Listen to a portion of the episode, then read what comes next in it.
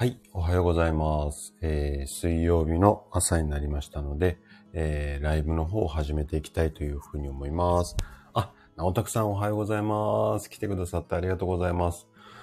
早いですね。はい。えっ、ー、と、ちょっとね、ツイッターの方に告知をしますので、ちょっとだけお待ちいただけますか？すいません。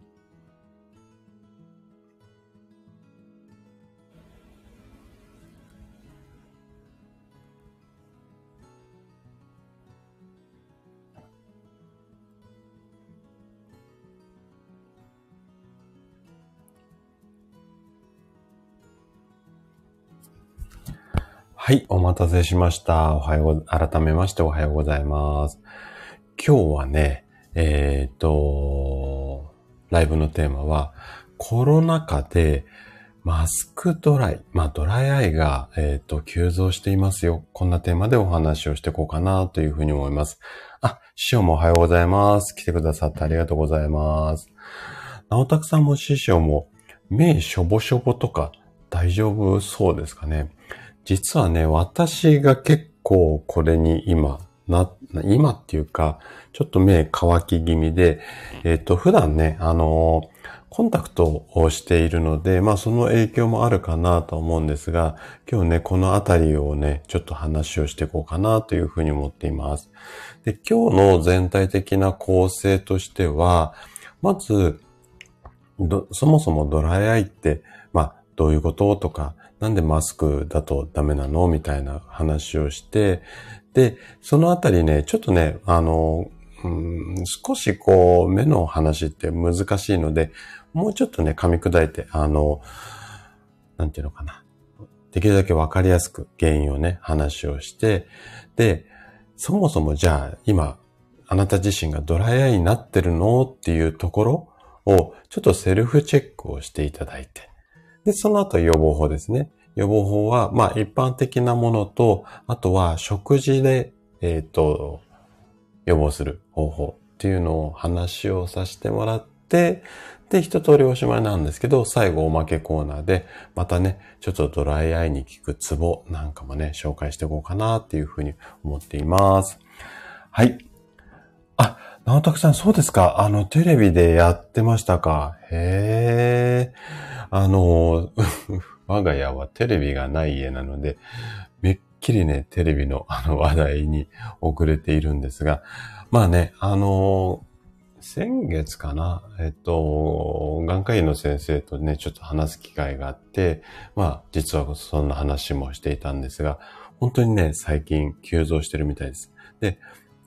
えっと、ドライアイになると頭痛にもなりやすくなって、で、私の家にもね、ちょこちょことね、あの、ご相談増えてはいるんですけれども、まあそんなこんなんでね、今日お話をしていこうかなというふうに思います。でね、本題に入る前に、ちょっとだけね、お知らせというか、お願いというか、を、えっ、ー、と、させていただこうかなと思っていて、実はね、ちょっと私、あの、チャンネル名をね、新しくリニューアルしようかなというふうに思っています。で、なんでそんなことを思ったのかっていうのは、今日この裏側っていうか、いつものね、収録の配信朝7時からやってるんですが、その中で詳しくね、理由についてコンコンと語ってます。はい。で、えっ、ー、と、まあ、今自分の中で候補がね、二つあって、そのどっちにしようかなっていうのを、ちょっとね、皆さんからご意見をいただきたいなっていうようなお願いのね、配信を今日ね、えっ、ー、と、しているので、ぜひね、ちょっとそのあたりご意見聞かせていただければなというふうに思うんですが、で、詳しくね、あのー、詳しい話とか内容はね、ぜひ今日の配信聞いていただきたいんですが、候補が二つあって、一つが食と健康の学校っていうチャンネル名にね、変えようかなというふうに思っているのと、もう一つが、もうね、今のまんまをかなり踏襲してるんですが、大人の健康学院ですね。この二つ、どっちがピンときますかね？で、どっちの、まあ、要は教室から学校にちょっとくら替えっていうか、バージョンアップしようかなと思っているので、どっちのこう学校だったら通いたくなりますかっていうようなね、あの、ことを、ちょっとね、ご意見を聞かせていただきたいなというような投稿をしています。なので、ちょっと、あの、こっちがいいよっていうのを、まあ、今日の配信のコメント欄でも OK ですし、あとツイッターの方でね、そのアンケート機能をつけて固定のツイートをしているので、まあツイッターの方ちょっと見ていただいて、アンケートにポチってしていただくのでも OK なので、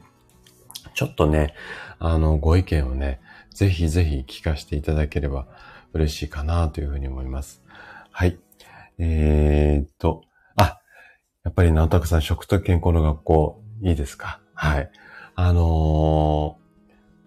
ー、私の個人的な意見としては、やっぱりなんか学校っていう名前がちょっと響きがいいので、学校で行きたいなというところはあるので、まあ、うん、食と健康の学校もいいんじゃないのかなというふうには思うんですけれども、まあね、その辺も含めて、ちょっと皆さんのね、ご意見も聞きながら、で、皆さんに、こう、楽しく通っていただくような、まあ、学校というか、今までの教室もそうなんですが、そういった感じにしていきたいので、ちょっとね、皆さんのご意見、私がやりたいことではなくて、皆さんに通っていただくので、主役の皆さんに、あの、いろいろご意見いただければなっていうところもあって、ちょっとね、あのー、ご相談の配信をさせてもらいました。で、今月中にはね、ここのリニューアル、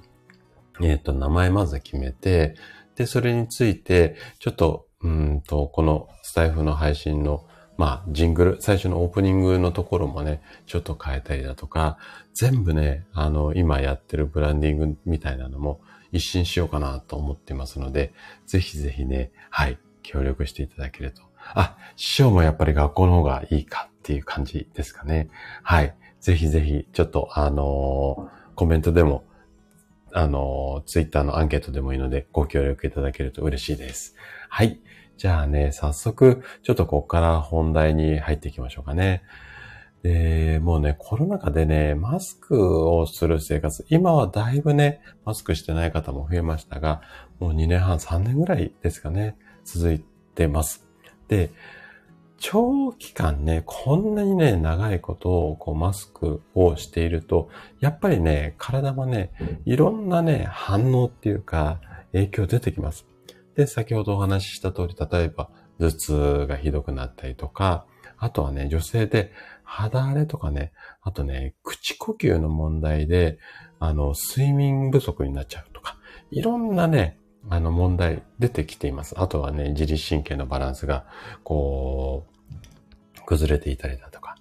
で、いろいろな、こう、医学的な、うんと、まあ、診療科目、眼科さんとか、皮膚科さんとか、脳神経外科さんとか、いろんなところで、えっ、と、研究とかデータ取りが進んでいるんですが、今日お話しするね、これね、マスクドライアイなんて言われたりしますけども、これもね、あのー、大きな影響があるんじゃないのかな、なんていうふうに言われ始めています。で、今日はこのマスクドライアイについてね、いろいろと話をしていこうかなというふうに思ってます。あ、シュウさんもおはようございます。来てくださってありがとうございます。あ、いえ、もう全然全然潜り気味でも。はい。私もシュウさんのライブいつも潜り気味になっちゃうので、シュウさんのライブはね、本当にこう、皆さんもたくさんコメントをあの参加もされていますし、あのコメントも入っているので、まあまあ、私なんか潜って、なんかシュウさんの元気な声を楽しませていただければいいかな、なんていうふうに思っていて、あとね、まあ、ちょっと体のこととか食事のことが、あの、出てきた際には、少しね、コメントで写真出ていこうかなっていうところもあるんですけれども、で、あ、主さんにもね、お願いしたいなと思うんですが、今日ね、あの、この裏っていうか、7時からもう、もう多分収録で配信、予定配信で上がってると思うんですが、ちょっとね、チャンネル名をね、リニューアルしようと思っていまして、でね、あの、ご意見聞かせてもらえればなというふうに思っています。で、今2つ候補があって、えー、食と健康の学校にしようか、大人の健康学院にしようか、ちょっとね、悩んでるので、ぜひね、あの、お時間ある時にご意見、あの、いただけたら嬉しいです。はい。じゃあね、ちょっと本題に戻って、じゃあね、コロナ禍で、なんでドライアイが増えているのか。まずね、ドライアイ本当に増えてんのっていうところから話をしていこうかなというふうに思います。で、えっ、と、コロナが、感染者が、えっ、と、国内で出ましたよっていうのが発表されたのが、確かね、2020年の1月とか2月とかだったと思うんですよ。で、それからもうマスクがね、もう店頭から消えるっていうぐらいになくなって、で、今でもね、だいぶマスク、あの、されてる方、まだいらっしゃいますけれども、常にね、もうマスクする生活が約3年以上続いています。で、マスクドライってそもそもどういったものっていうと、こうマスクをした状態で口からこう息吸ったり吐いたりしますね。口から吐き出された息が、このマスクの間からこう上の方に、目の方に漏れて、で、目の表面に自分の吐いた空気が当たって、それが原因で目の乾燥になることなんですよね。で、えっ、と、眼科医の先生たちの研究データで、2022年に行ったマスクドライの研究なんですが、マスクをしていないときは、口からそのまま流れ出ますよね、空気。これをマスクつけたことによって、この上部の隙間から漏れて、まあ、肌に伝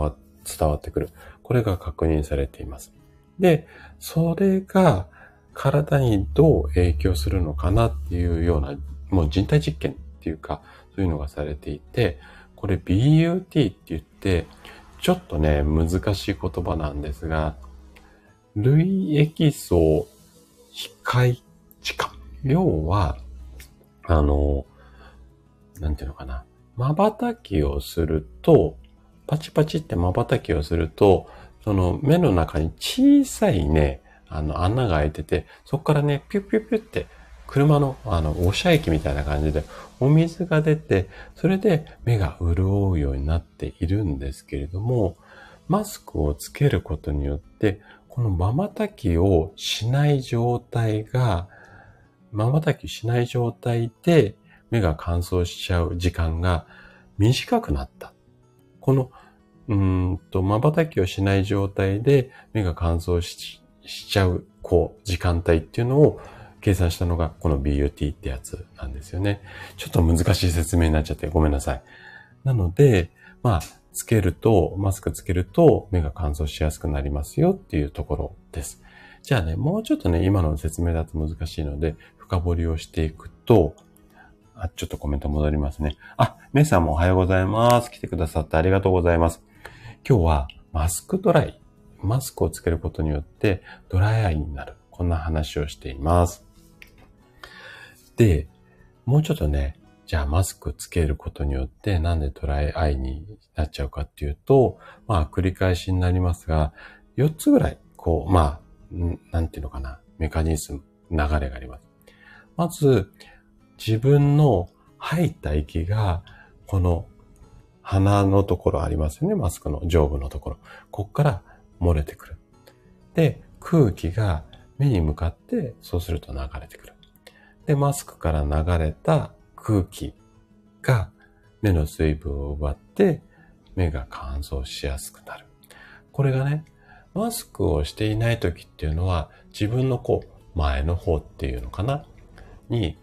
吐いた空気が出るんですが、マスクで目の前をブロックしちゃうので、この前に行かなきゃいけない空気が上の方に行って、で、目を乾燥させちゃうよ。こんなメカニズムなんですよね。で特に顔にフィットしていないマスクをつけていると、鼻の部分に隙間ができるので、吐き出された息っていうのは上の方に流れるから、目に空気が当たることで、水分が蒸発して目が乾燥しやすくなります。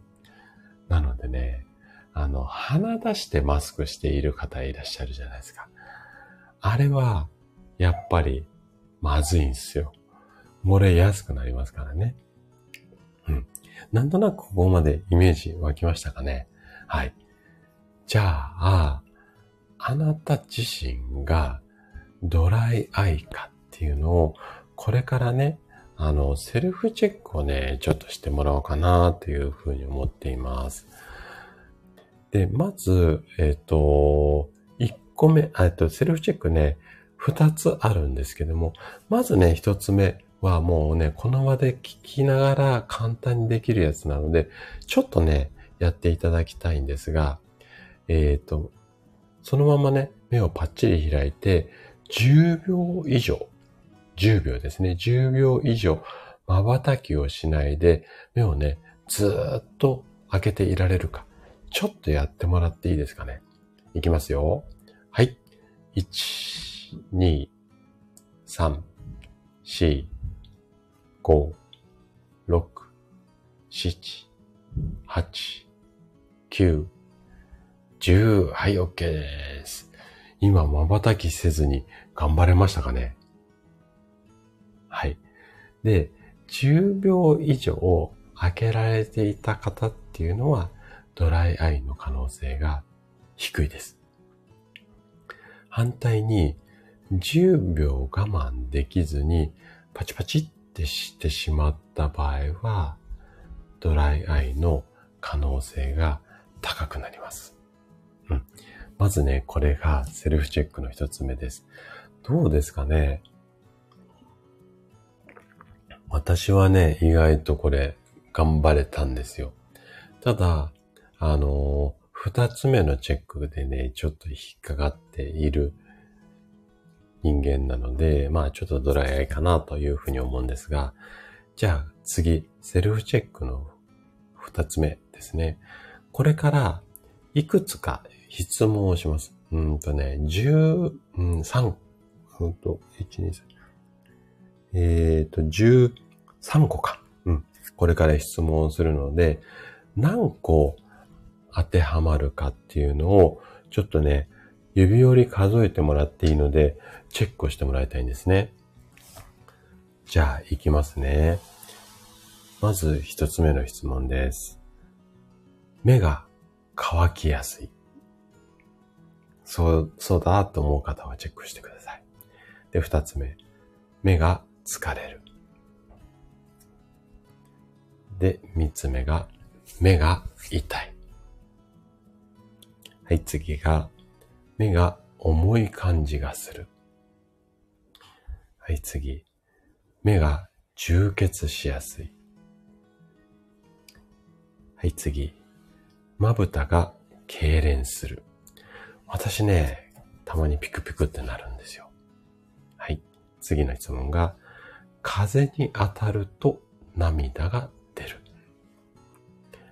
はい、次。目がゴロゴロする。次が、光を見ると眩しい。次が、物が霞んで見える。はい、次が、目やにが出やすい。次が、いつも涙目でしょぼしょぼする。で、最後の質問ですね。コンタクトを入れるときに目が痛い。はい。じゃあ、13個の質問でしたね。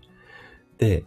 これ、いくつ以上っていうよりも、もうね、チェックが入った項目が多ければ多いほど、ドライアイの可能性が高くなります。で、あ、師匠、3つでしたか？うん。3つぐらいからがちょっと注意じゃないのかなって個人的には思っていて、で、今の、まあ3つ以上当てはまって、かつ10秒以上目開けられなかったら、かなりね、ドライアイの可能性高いので、まずは、ちょっとそんなあたりでね、チェックをしてもらうといいかなというふうに思います。で、ドライアイかドライアイじゃないかの正確な判断っていうのは、やっぱりお医者さんでしかできないので、もしね、気になる方は、眼科で相談してもいいんですけれども、はい。あのー、結構ね、このセルフチェックだけでも、まあまあ当てはまると思いますので、初めの位置に、あ、目が乾く、目が疲れる。うん。あの、このあたりはね、私もそうだし、あとはね、痙攣、痙攣もね、ちょっと乾燥してると痙攣します。はい。なので、このあたりね、あとね、コンタクトもね、意外とね、やっぱドライアイ、あの、影響あるので、このあたりがちょっとポイントになるんじゃないのかなというふうに思います。はい。じゃあね、あ、はい、あの、師匠ありがとうございます。あの、今日も、あの、気をつけていってらっしゃい。はい、頑張ってくださいね。じゃあね、こっからはね、予防法だとか、セルフケアについてね、話をしていこうかなというふうに思うんですが、ちょっとね、採用飲まさせてください。あの、ね、今ドライアイということで、まあ、目が乾燥しちゃうよっていうことについて話をしていってるんですが、もうね、人間の体ってね、やっぱりね、水分がないことに対しては、非常にね、あのー、敏感に反応するように、えー、体がプログラムされています。で、えっと、これなんでかっていうと、人間の体ってもう60%ぐらいが水分でできているので、これがね、50%とか40%になると、もう命の危険に関わってくるので、なので、お水少なくなると、すごくね、あの、敏感にいろんな症状が出てきますので、まあドライアイも含めてね、お水っていうのはすごく大切にしていただければいいかなっていうふうに思います。はい。あ、職味さんもおはようございます。来てくださってありがとうございます。今日はね、ドライ、マスクドライアイについて話をしていってます。で、職味さんにもね、ちょっとお願いっていうか、今日ね、収録の配信で朝7時の配信で上げさせてもらってるんですが、ちょっとね、チャンネル名をリニューアルしようかなというふうに思っています。で、えっと、詳しいね、その理由とか思いっていうのは、ちょっと配信の中で詳しくお話をしているので、そちらをね、ぜひね、時間ある時に聞いていただけたら嬉しいんですが、もうね、自分でここ数ヶ月ちょっといろいろ悩んでるっていうか考えていて、候補が2つあって、こっちのね、大人の健康教室をちょっとね、こっちのね、2つの名前のどちらかにね、しようかなというふうに思っています。まず1つ目が、えー、食と健康の学校っていうようなチャンネル名。で、二つ目が、大人の、ん？なんだっけ？えっ、ー、と、あ、大人の健康学院です。うん。あの、教室からちょっと学校にバージョンアップっていうか、ステップアップしようかなと思って、今ね、ちょっとこう学校っぽい名前はい。あの、にしようかなというふうに、ちょっともやもや考えて。あ、そうなんですよ。ツイッターでもね、昨日コデツイートにして、で、そこにアンケート機能をつけて、で、今日は収録の配信で上げさせてもらって、で、ちょっとね、やっぱり、あの、私の情報配信って、やっぱり私が主役じゃなくて、皆さんが元気になるっていうか、笑顔になる、あの、皆さんが主役の、えっ、と、情報を配信してるつもりなので、皆さんがこう聞きたくなるっていうか、通いたくなるような学校にしたいので、どっちの名前がいいかなっていうのを皆さんのね、ご意見も聞かせていただければなというふうに思っていて、なので、まあ、今日の配信のコメントでも構わないですし、あの、ツイッターの方はね、あの、アンケート機能があるので、そちらだともうポチッとするだけで OK なので、まあね、そちらにこう行っていただいて、ポチッとしてもらっても OK なので、ちょっとなんか、どっちがピンとくるかなっていうのを、はい、ご意見聞かせていただけたら嬉しいです。はい。じゃあね、ちょっとね、本題の方に戻っていきたいというふうに思うんですが、じゃあ、マスクドライと、あ、ま、マスクドライアイですね。マスクドライ。マスクドライアイを予防するために何をしていけばいいのか。これね、いくつかあるんですけれども、まず一番重要なことは、まあ、個人的にはね、マスクを外す時間を長くしましょうっていうのが、まあ個人的にはあるんですが、まあ一日中マスクをつけなきゃいけないっていう大前提のお話をさせていただくと、まず一つ目は、やっぱりね、ご自身の顔の大きさに合ったサイズのマスクを選ぶことが基本です。で、まずここをしっかり、なんていうのかな、選んでいただいて、マスクも普通とか大きめとか小さめありますよね。このあたりをしっかり選んでいただいて、で、あと、マスクの中に、あの、上の方、鼻のところに当たるところに、針金みたいなのが入ってるじゃないですか。ノーズブリッジって言うんですが、これをちゃんと鼻の形に合わせてぴったり合うように整えます。はい。で、ここをしっかりフィットをさせておくと、暑いんですけどね、自分の吐いた息が口の中っていうかマスクの中にこもるので、顔熱くなるんですが、ここから空気が抜けないようにしてあげるっていうのが一番やっぱり目が乾燥しづらいことになるので、なので、まずは顔に合うサイズのマスクを選んでもらって、鼻にしっかりかける。このあたりを頑張ってやっていただく。で、次にできることとすると、コンタクトをしている方であれば、コンタクトをつけている時間っていうのをできるだけ少なくしてあげて、まあお休みの日なんかは、私もそうしているんですが、コンタクトではなくて、メガネを選ぶようにしてください。やっぱりね、コンタクトをつけていると、涙をね、どんどんね、吸い上げちゃうんですよ、コンタクトが。コンタクト自身もお水が必要なので、目のね、あの、まぶたのこう上に、まぶたっていうか、眼球の上にこう、レンズを乗っけるじゃないですか。そこがね、目に必要なね、お水をね、どんどんね、吸い上げちゃうんですよね。なので、コンタクトせずに、えっ、ー、と、メガネにすることをお勧めしたいんですけれども、ただ、メガネしてマスクすると、曇りやすくなるじゃないですか。はい。なので、まあ、このあたりね、なかなか難しいし、あとは、どうしてもね、私もそうなんですが、仕事中ってこう、下向いてマッサージをするので、メガネをしていると、こう、メガネがね、ズリズリしてきた時に、患者さんの体から手を離して、マスク、あ、メガネをね、ちょっとこう、上げたりしなきゃいけなくて、それが煩わしくて、仕事中はマスクをし、あ、マスクじゃない、ごめんなさい。メガネじゃなくてコンタクトをしてるんですが、もう、帰ってきたらね、すぐコンタクトを外してもらって、で、メガネにするみたいな感じで、つけてる時間をとにかく短くする。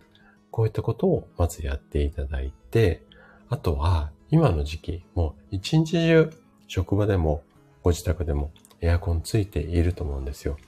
で、どうしてもエアコンをつけていると室内が乾燥しやすくなります。今なんか湿度めちゃくちゃ多いですけどね、ここ数日すごい湿度でムシムシしてて、ちょっとね、私ももうイライラするぐらい暑いなっていう感じなんですが、なので、えっと、話ちょっと戻すと、エアコンつけてると、やっぱり部屋の中乾燥するので、なので、まあ、加湿をね、上手にしてあげるっていうことですね。で、あとね、うーん、これね、さっきもお話ししたんですけれども、意識的に瞬きを増やす。こんなこともね、ちょっと積極的にやってもらいたいんですよ。で、瞬きをすると、目のね、ちょっと端っこの方に小さいね、あのー、穴が開いているんですよ。で、瞬きを1、2回パパってすると、そこのね、穴からお水がピピって出て、目が乾燥しづらいように。目が乾燥しやすくなると、瞬きが自然に出て、あの、お水を出して、目が乾燥しないようにっていう風に、体がね、プログラムをされているので、なので、意識的にね、ちょこちょこちょこちょこ瞬きを、あのー、してあげたりとか、あとね、目をガッとこう、なんていうのかな、つむって、パッと離すと、あのー、ドバってお水が出たりするので、こういう体操なんかも取り入れるといいんじゃないのかなっていうふうに思います。はい。あ、ヤナさんもおはようございます。来てくださってありがとうございます。今日はね、マスクをしたままだとドライアイになっちゃいますよっていう、まあこんなお話をしていたところです。で、えっと、どうしてそういう風になっちゃうのかなっていう話が終わって、今、じゃあ、ドライアイを予防するためにはどんなことすればいいのかなっていうところまでお話をしてきたところです。はい。で、あとね、もう一つ、これは、あの、目をね、マッサージしましょうっていうことなんですが、これね、要は目元をね、温めた方がいいんですよ。で、ドラッグストアとかに行くと、目温めるような、あの、なんか、小豆の力みたいなのあるじゃないですか。ああいったもので、温めてもいいんですけれども、グッズをね、使わないでも、簡単にね、目をね、温めることができるんですよ。これね、えっ、ー、とね、パームアイなんて言われたりしますけれども、あの、パームって手のひらのことなんですよ。で、手をね、ちょっとこう、温めるときに、こう手こすると暖かくなるじゃないですか。こういった形で手をこすって、ちょっと温めてもらって、この手をね、あのー、目の上にね、こう、なんていうのかな、目隠しするような感じで、えっ、ー、と、まぶたを覆ってもらって、で、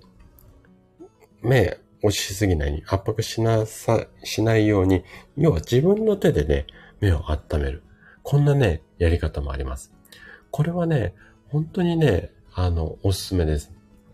で、あの、小豆の力を使ってもいいんですけれども、もうね、本当にね、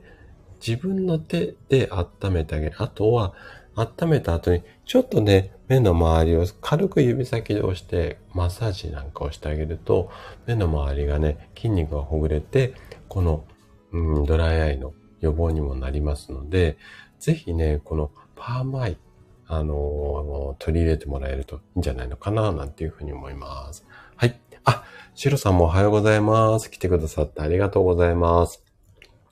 今日はマスクをつけちゃうとドライアイになりやすいですよっていうようなお話をして、その原因をお話しして、で、今ね、対策、まあいろいろこう、目乾燥しないように瞬きしましょうねとかっていう話と、あと自分の手でね、目温めてマッサージしましょうねっていうような対策もお話をしていたところです。で、この後はね、えっ、ー、と、食事でドライアイを解消しましょうよっていう対策。まあ私の得意な分野ですよね。このあたりを話して、最後、まあおまけコーナーに移っていきたいかなというふうに思うんですが、あ、で、シロさんにもね、ちょっとお願いをしたいことがあって、今日ね、収録の配信でも上げさせてもらってるんですが、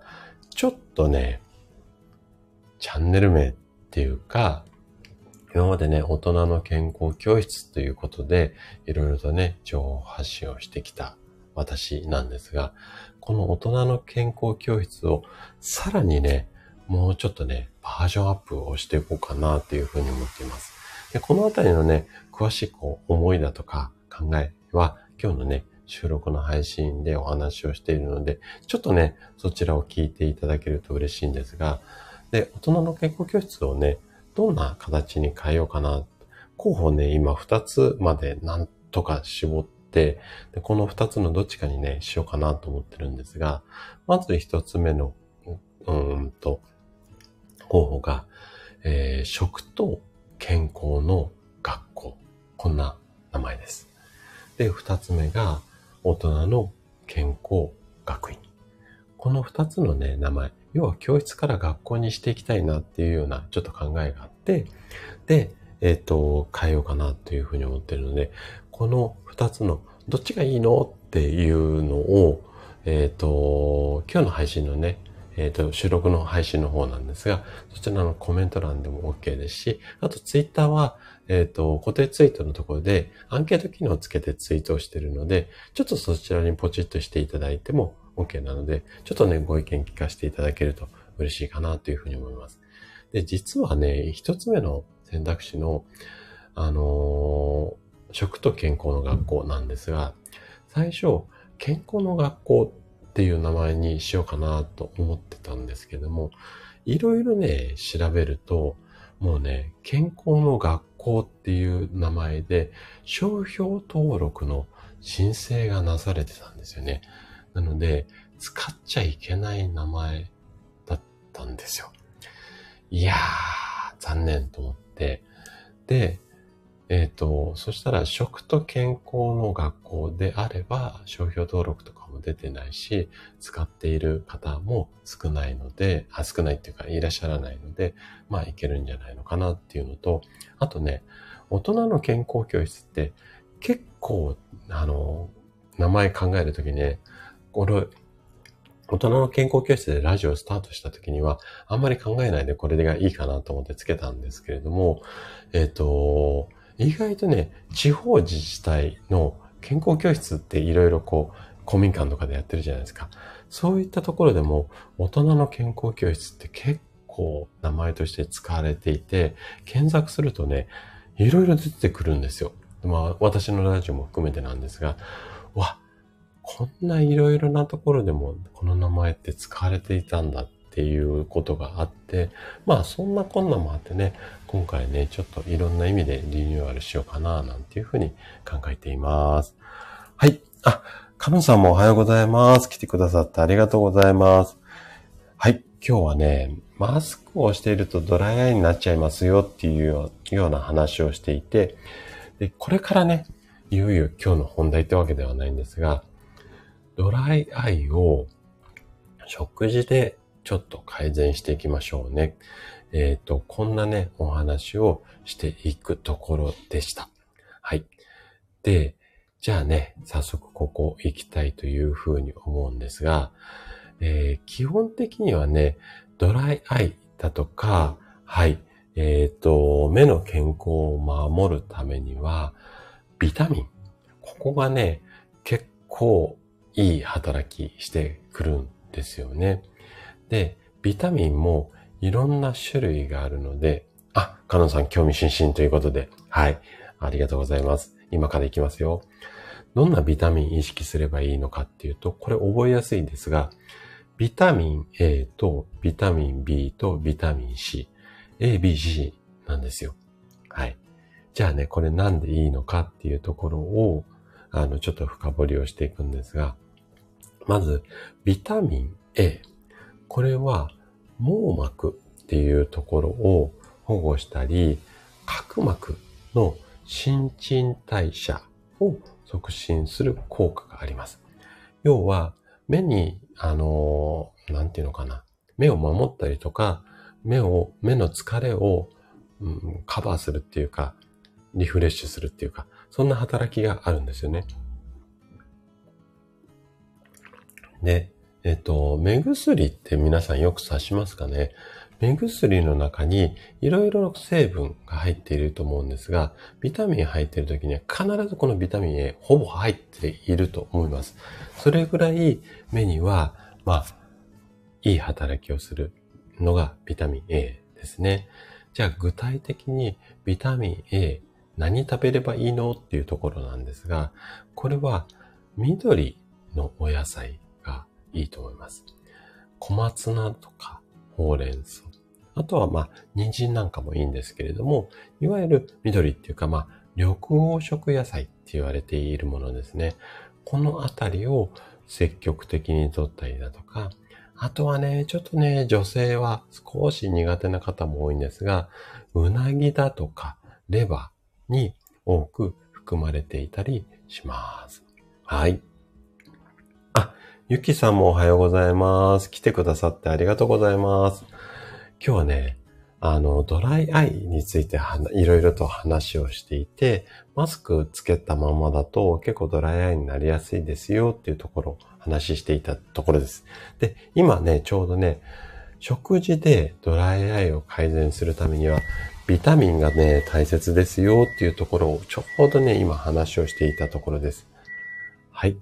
ああ、うちもちょっと洗濯が上がったピーピーって音がしちゃいましたね。はい、ごめんなさい。じゃあね、ビタミン A、まず意識してもらいたいのと、今度はね、ビタミン B 群っていうのも意識してもらいたいです。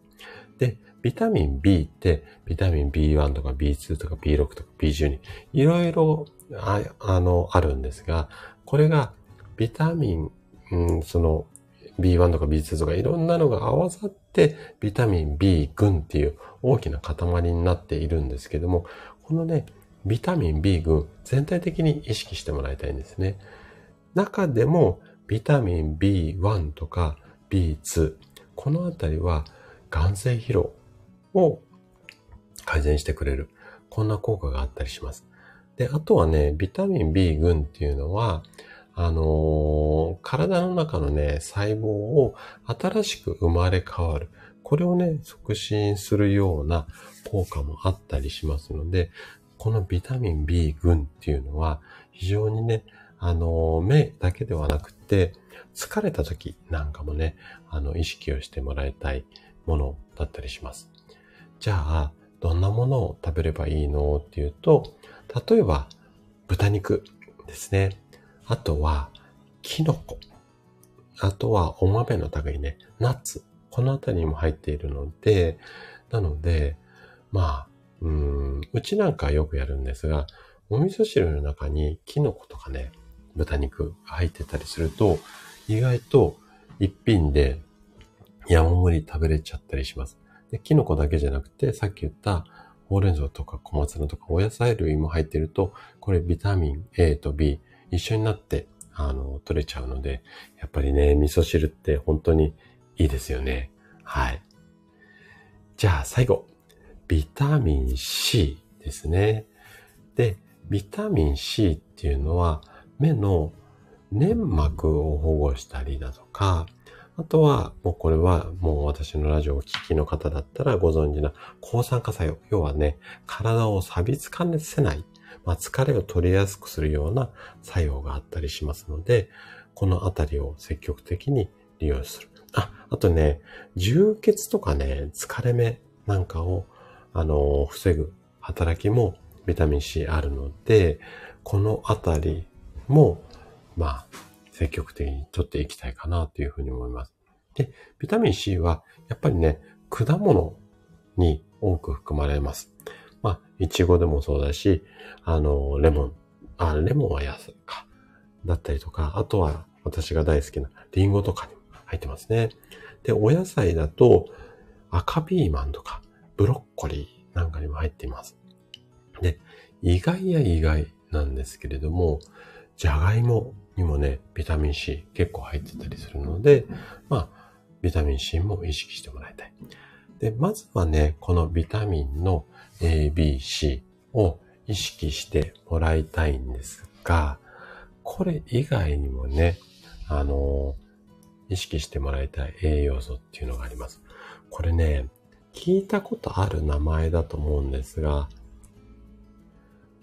ちょっとね、下噛みそうなのでゆっくりいきますね。アスタキサンチン。ごめんなさい。私、カタカナ弱いんですが、こちら。えっ、ー、とね、鮭とかエビに含まれる赤い色素なんですよ。あのー、鮭とかエビって結構赤い色、赤っていうかオレンジっぽい色をしてるじゃないですか。これがアスタキチン酸、キ、アスタキサンチンなんですよ。この成分っていうのは、抗酸化力っていうのが強くて、疲れ目とかドライアイの改善にすごく役立つっていう風にされているので、このあたりもね、あの、意識をしてもらいたいのと、あとは、あの、これは目だけではないんですが、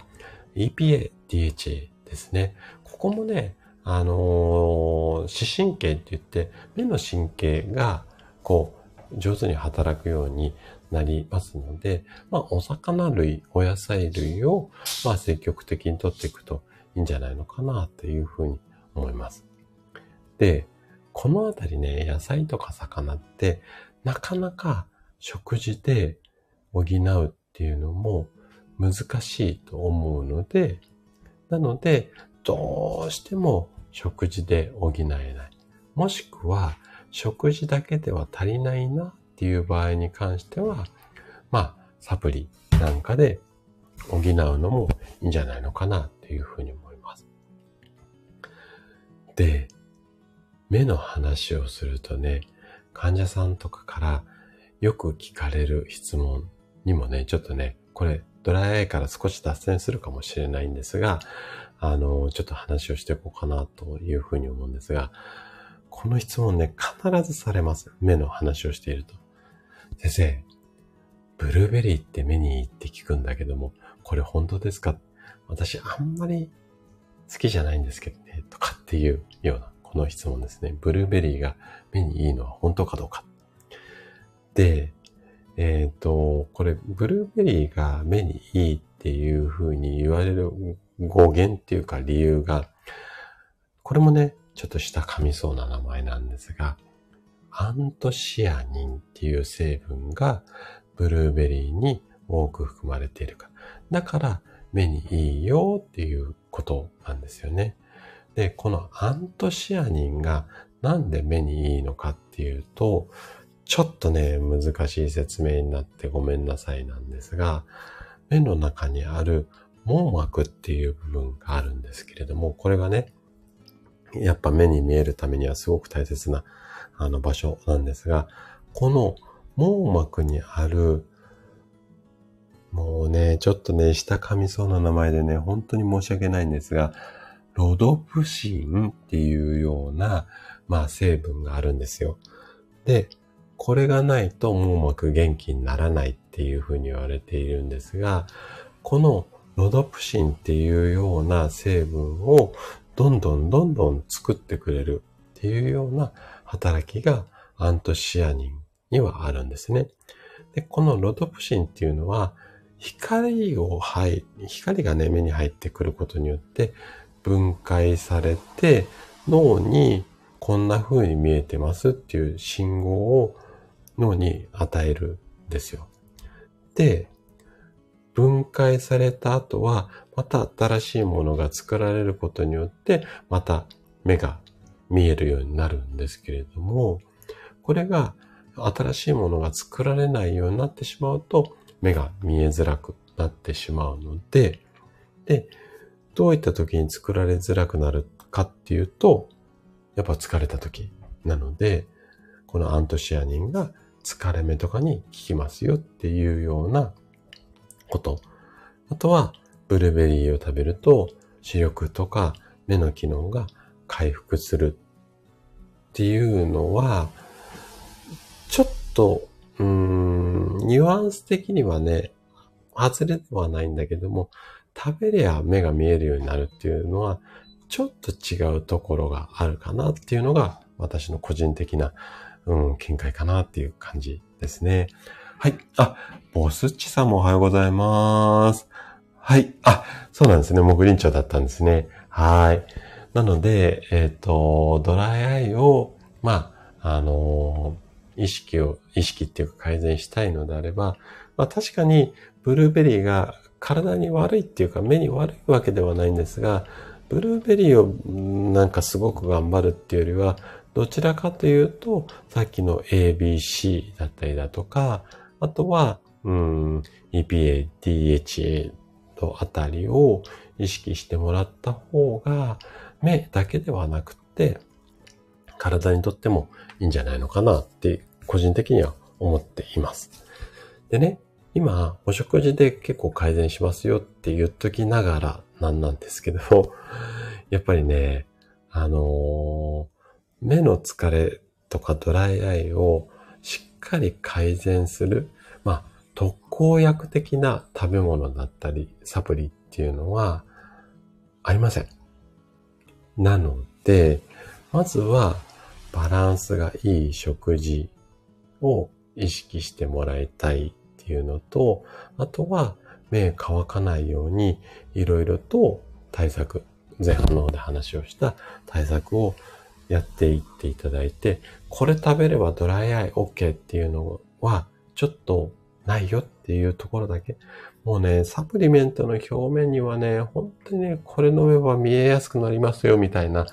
のが法律スレスレの表現で上手に書かれているんですが、特効薬は本当にないので、なので、地味にコツコツ生活習慣を見直していくっていうの、ここはね、すごく大切かなというふうに思います。で、たかがね、目が乾いたぐらいでっていうふうに思う方がドライは一様に多いんですけれども、これ放っておくとね、例えば頭痛だとか肩こりなんかがひどくなって、で、それが回り回って大きな病気にっていう、最初は目の乾燥かもしれないんですが、そこから痛みや凝り。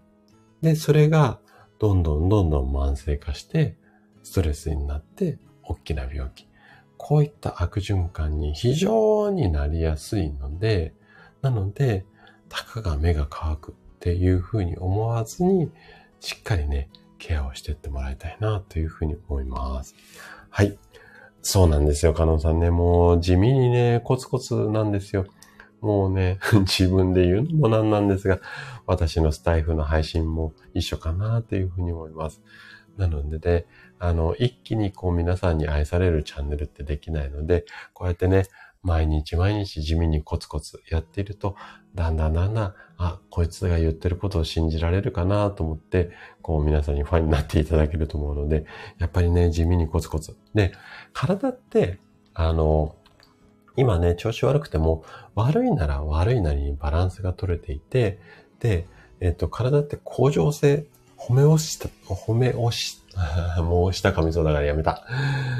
あの、向上性って言って、要は元に戻ろう戻ろうっていう、現状に戻そう戻そうっていう機能がついているんですよ。なので、悪いなら悪いなりにバランス取れていると、無理くりね、強引にね、いい風に、あの、持ってこうと思っても、またね、すぐ悪い方に戻っちゃいます。これ、えっと、急なダイエットをするとリバウンドするよっていうのが、まさにこの仕組みなんですが、一瞬体重は落ちるんだけども、元々のちょっとこう体重オーバーな状態が体は正常だと思ってるので、元に戻そうとするんですよ。はい。なので、えっ、と、一気にじゃなくて、地味にじわじわじわじわ体に染み込ましていく。こんなことをやっていくと、やっぱ体はね、変化しやすいので、本当にね、地味なものをやっていくといいんじゃないのかなというふうに思います。はい。ふみこさんもおはようございます。そうなんですよ。これね、私下噛みそうなので言えないので、いつも日本語でね、向上性、向上性って言っちゃってます。はい。なんですよね。もうこのあたりはね、ふみこさんもご存知の通りだと思うんですけどね。はい。えーと、やなさんが、通勤列車で間もなく駅に着きますので失礼します。今週もあり、はい。あのー、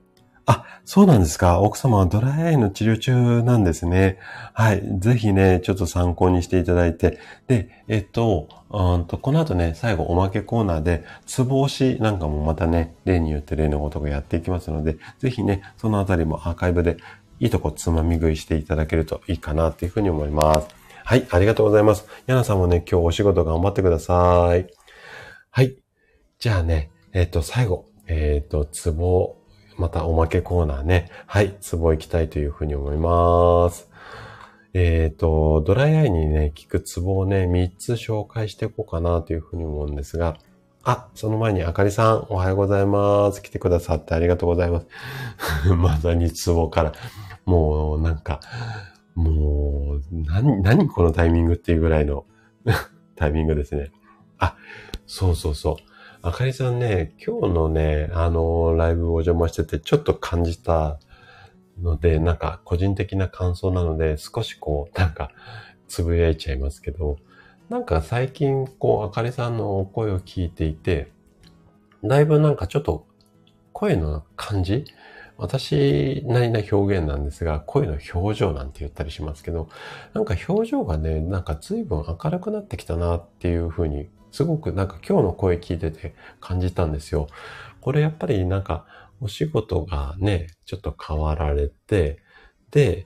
まあ、うん、だいぶこう、リズムが取れてきたっていうか、最初やっぱ大きな変化だったのでバタバタしていたとは思うんですが、で、今、まあね、今までのお仕事もすごく素晴らしいお仕事だし、ご自身でやりたかったお仕事だと思うんですが、さらにね、そこからステップアップしたっていうことで、ちょっとね、なんかね、わかんないですよ。これ勝手に私が妄想で思ってるだけなので、全然間違ってるかもしれないんですが、少し今までよりも気持ちの方に、まあ、ゆとりっていうか、潤いっていうか、出てきたのが、なんか声の表情に現れてるんじゃないのかな、なんていうふうに思いながら、今朝のライブ聞いてました。はい。なんか全然どうでもいい話だと思うんですが、なんかそんなのを感じたので、今日ね、赤井さんもし来てくださったら、なんかこれで言おうかななんて思ってた話でした。はい。じゃあね、はい、ツボ押しいきたいというふうに思います。で、今日は目の乾燥に、あのー、効くツボっていうのを3つね、紹介したいというふうに思います。これね、1個目はね、もしかしたらね、またおまけのツボコーナーで以前やったかもしれないんですが、1個目のツボがね、また変な名前なんですけれども、漁業、漁業っていうツボです。で、漢字、これはね、説明できるんですが、魚に腰っていう風に書いて、魚、用です。で、ここは、えっ、ー、とね、黒目のね、すぐ上にあって、眉毛のところ、眉毛のね、ちょうどね、真ん中のあたりにあるツボです。魚用ですね。まあ、ひらがなでもいいし、魚に腰なので、これ漢字で変換もできると思うので、まあ、魚用ツボなんてやってもらえると、また赤丸ついたイラストが出てくると思うので、ここをね、じんわり押してあげる。特にね、パソコン作業とかスマホをずっと見続けた後って、このあたり硬くなったりジンジンしたりするので、ここをね、ゆっくり押してあげると、あのー、うん、いいと思います。で、目のツボを押すときのポイントは、えっ、ー、と、強く押しすぎないってことですね。あくまで優しくじんわり。で、指1本じゃなくてね、2本、もしくは場所によっては3本ぐらいでじんわり押してあげるといいんじゃないのかな、なんていうふうに思います。はい。えっ、ー、と、ちょっとコメント戻りますね。ああ、シュウさん、相変わらずうまいは、もう素晴らしいですね、シュウさん。よくそういうのがポーンって出てきますね。あかりさん、恋かな？ラジオに。っていうことで。うん。多分ラジオに恋してると思いますよね。はい。その、なんかこの辺のセンスはさすがですね、シュウさんね。やっぱ頭の回転俺早いと思います、シュウさんは。はい。えー、と、あかりさんが、どうですか？嬉しいっていう、ハピネスが一番楽しいかも。濃いですね、ラジオに。うん。あのー、なんかやっぱ楽しいことを、まあ、今までしていなかったっていうわけではないんですが、今まで以上にできてるんじゃないのかなっていう風な声の表情におむ、おう、お見受けしました。はい。はい。あなんちゃん先生もおはようございます。来てくださってありがとうございます。えっ、ー、と、今日はね、マスクをしてるとドライアイになっちゃいますよっていう話をしていて、で、もう今ね、すべてお話終わって、最後のおまけコーナーのツボの一つ目、漁業っていうツボをやると、目の乾燥がね、あの、助かりますよっていうか楽になりますよって話をしていました。はい。そうですよね。あかりさんね、もう、しゅうさん、コメントが秀逸ですよね。本当にね、なんか、なんだろうな、あの、しゅうさんもそうだし、私の年、まあ、しゅうさんも私も同じ、同じぐらいの年代だと私は勝手に思っているんですが、あの、やっぱりね、ラジオでこうやって皆さんと話をしていると、本当にね、認知症予防になると思います。やっぱりこうやってね、なんだろう、うーんと、なんていうのかな。いろんなこう頭を回転させる。で、えっ、と、私はそんなこと、まあ、自営業なので、まあ、主さんもそうだと思うんですが、あんまり多くないと思うんですが、例えばね、お勤めをなさってる方で50代ぐらいになってくると、どうしてもね、もうほぼね、毎日のルーティーンだし、あの、会社の中の出来事っていうのも、今まで経験していた中で、だいぶね、処理ができちゃうことが多いと思うんですよ。なので、頭を回転させないっていうか、回転せずとも、なんとかこなせちゃう、あの、ことが多いと思うんですね。だから、それでずっと50代過ぎて、60過ぎになって、サラリーマンを卒業して、やることないとボケちゃう。ボケやすくなっちゃう。これがね、もう一番悪いパターンっていうか、なので、とにかくね、もう特に40代以降ぐらい、50代、60代は、とにかくね、もう頭使う新しいものにはどんどん首突っ込んで、なんかこう、うわーって言いながらこう、慣れていく。こんなことをしていると、絶対ね、認知症になってる暇ないと思うんですよね。まあ、それでもなっちゃうのが認知症なんですけども。なので、アンチエイジングのためには、とにかくね、いろんなものにね、首突っ込んで新しいものにチャレンジするっていうのが、なんか、いろいろね、私、あれ食べましょう、体操しましょう、これがアンチエイジングになりますよって言ってますけど、なんか意外と、なんかそういうことを、ワクワクドキドキが一番の薬なんじゃないのかな、なんていうふうに思っていて、なので、えっ、と、教室じゃなくて学校でね、いろいろこう、多方面から、いろんな方面から、こう、元気になる情報をね、総合的にね、伝える学校をしていきたいなと思って、今チャンネル名リニューアルしようかなというふうに思ってます。はい。ちょっと話脱線しましたね。あと残り2つ、え、ー、と、紹介したい、いきたいというふうに思います。で、2つ目が、えっ、ー、と、魚尾っていうツボです。これは、魚に、おっぽの尾で魚尾です。これね、目尻のね、外側にあるくぼみのところですね。で、ここはね、目を閉じた状態で、こう、じんわり響くようにね、押してもらいたいんですが、えっ、ー、と、これもね、魚尾、魚におっぽって書いて、ツボとかってやると、イラスト出てくると思いますので、ここをね、じんわり押すようにしてみてください。はい。あ、ヒデさん、はじめまして、はじめましてって、はかりさんの コメント読んじゃった。はい。ヒデさんおはようございます。来てくださってありがとうございます。今日はね、えっ、ー、と、マスクをつけっぱなしにしてるとドライアイになっちゃいますよっていう、その原因とかね、あと食事でドライアイを対策しましょうよっていう話をして、で、もうね、全部話終わって最後ね、おまけとして、目の乾燥に効くツボっていうのをね、はい、お話をしていたところです。で、ヒデさんね、朝ね、あの、ライブやられていますので、皆さんね、あの、ぜひね、えっと、とてもね、素敵な、あの配信をされてますので、もしお時間あれば、朝早い時間が多いので、早起きの方じゃないとね、はい、あの、参加できないかなというふうに思うんですが、私もね、ちょっとバタバタしてて、いつもアーカイブになってしまうんですが、はい、あの、とても素敵な配信なのでね、はい、遊びに行っていただけるといいんじゃないのかなっていうふうに思います。はい、じゃあね、最後。最後は、今まではね、目の乾燥に効くっていうことで、顔の周りをちょっと押していただいてたんですが、最後はね、ちょっとね、顔じゃないね、腰回りをちょっと押したいというふうに思うんですが、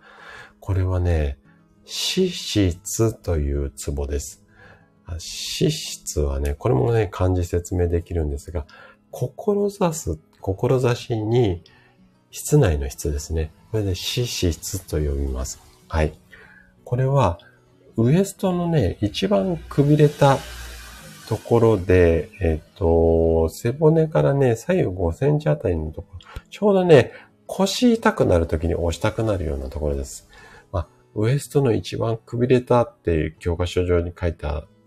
まあ、ウエストくびれてないよっていうツッコミはね、ちょっとなしにしてもらって、で、脂質ツボなんて、検索すると、多分また、あの、イラスト出てくると思います。で、ちょうどね、あの、腰、マッサージしたくなるようなところなんですけれども、これね、腎臓に効くようなね、ツボだったりするのと、あとはね、目にね、ここからこう、神経が送られるってされてるツボなので、まあ腰痛い人はここを押してもらってもいいので、これこう自分の手で押すとね、気持ち良かったりしますので、この脂質をね、参考にしてもらえるといいんじゃないのかなっていうふうに思います。はい。あ、森キムちゃんもおはようちゃんです。来てくださってありがとうございます。はい。今日はね、ドライアイについてあれこれお話しして、今日ね、今最後のね、あの、目の乾燥に効くツボなんていうところをお話をしていたところです。はい。あ、そうですよね。ヒデさんね、6時15分からのね、あの配信ですよね。で、ちょうどね、私ね、あの若さんの、えっ、ー、と、えっ、と、ライブが半からあるので、その手前でね、うわーってね、なんかね、ちょっと朝活しちゃったりなんだりね、なんか仕事のこととかやっちゃったりしてるので、なかなかね、タイミングよくこう、ライブお邪魔できなくて、いつもね、あのー、アーカイブになっちゃってるんですが、はい、あのー、アーカイブでもね、楽しませてもらってます。はい、ということでね、えっ、ー、と、ちょっとね、おまけコーナーの復習したいと思うんですが、目の乾燥に効くツボが3つありました。1つ目が、漁業。眉毛のちょうど真ん中にあるようなね、ツボですね。で、2つ目が、魚尾。えっ、ー、と、目のね、目尻の外側にあるツボでした。で、最後は、脂質。これは腰回りにあるツボでしたね。はい。この3つを押していただけると、目の乾燥に役立つので、まあ、参考にしていただけたら嬉しいです。はい。ということで、えっ、ー、と、今日はね、ぼちぼちこのあたりで終了になるんですが、はい。今日は、あ、はい。森キムちゃん、アーカイブね、初めからよろしくお願いします。で、今日はね、再三のね、ちょっとね、宣伝っぽくなっちゃって申し訳ないんですが、今日7時からね、配信をしている中で、詳しくお話をしているんですが、実は、えっ、ー、と、私のね、このラジオのチャンネル名、大人の健康教室、ここをリニューアルしようかなっていうのを今考えています。で、そういう考えに至った思いだとか、なんでそんな風にちょっとこう考えたのか、そのあたりはね、ちょっと収録の配信で詳しくお話をしているので、まあね、お時間あればそちらをね、ちょっと、あのー、聞いていただけるといいかなっていうふうに思うんですが、でね、本当にね、ここ数ヶ月いろいろこう、候補を出しては消し、出しては消しっていうのをやってきて、で、ようやくね、最後2つまで絞ってきました。ね、この2つのうち、どっちがいいかなっていうのを、ちょっとね、あの、皆さんのご意見を聞かせていただきたいんですね。で、まず一つ目のこう候補が、食と健康の学校。こちらのチャンネル名。で、チャンネル名ではなくて、今後ね、このブランディングでね、私はね、活動していこうかなというふうに思ってます。まず一つ目が、食と健康の学校ですね。で、二つ目が、今の名前とそんなには変わらないんですが、大人の健康学院です。で、まあ、ざっくり言うと、教室から学校にステップアップしようかなと思って、学校で体を元気にするために、教室でね、ピンポイントのアドバイスではなくて、学校にして総合的に、複合的に、まあ、情報を伝えていきたいなということで、学校にしようかなというふうに思っていて、もう、このスタイフだけではなくて、もうツイッターからノートから、まあいろんなこう、私がこれから発信するようなコンテンツ、全部ね、このブランド名でいこうかなっていうふうに思ってるので、ちょっとね、今までも悩んでたんですが、もう数日ね、もやもやね、はい、悩んでいこうかなというふうに思っています。はい。そうなんですよね。あかりさんちょっと悩んでるのと、なじゃあ楽しみにしていただけると本当に嬉しいし、もうね、脳みそがね、もうね、なんかドロドロに溶けるぐらいすげえ悩んでます。はい。あうーん、なんだろうね。なんかこう、やっぱりこう、これって言えば、高田みたいな、ちょっとね、ブランディングっていうか、まあね、あの、まあ配信の中でもね、詳しくお話をしてるんですが、今ね、実店舗として、えっ、と、生体院を経営しているんですが、もう一店舗ね、あの、オンラインの生体院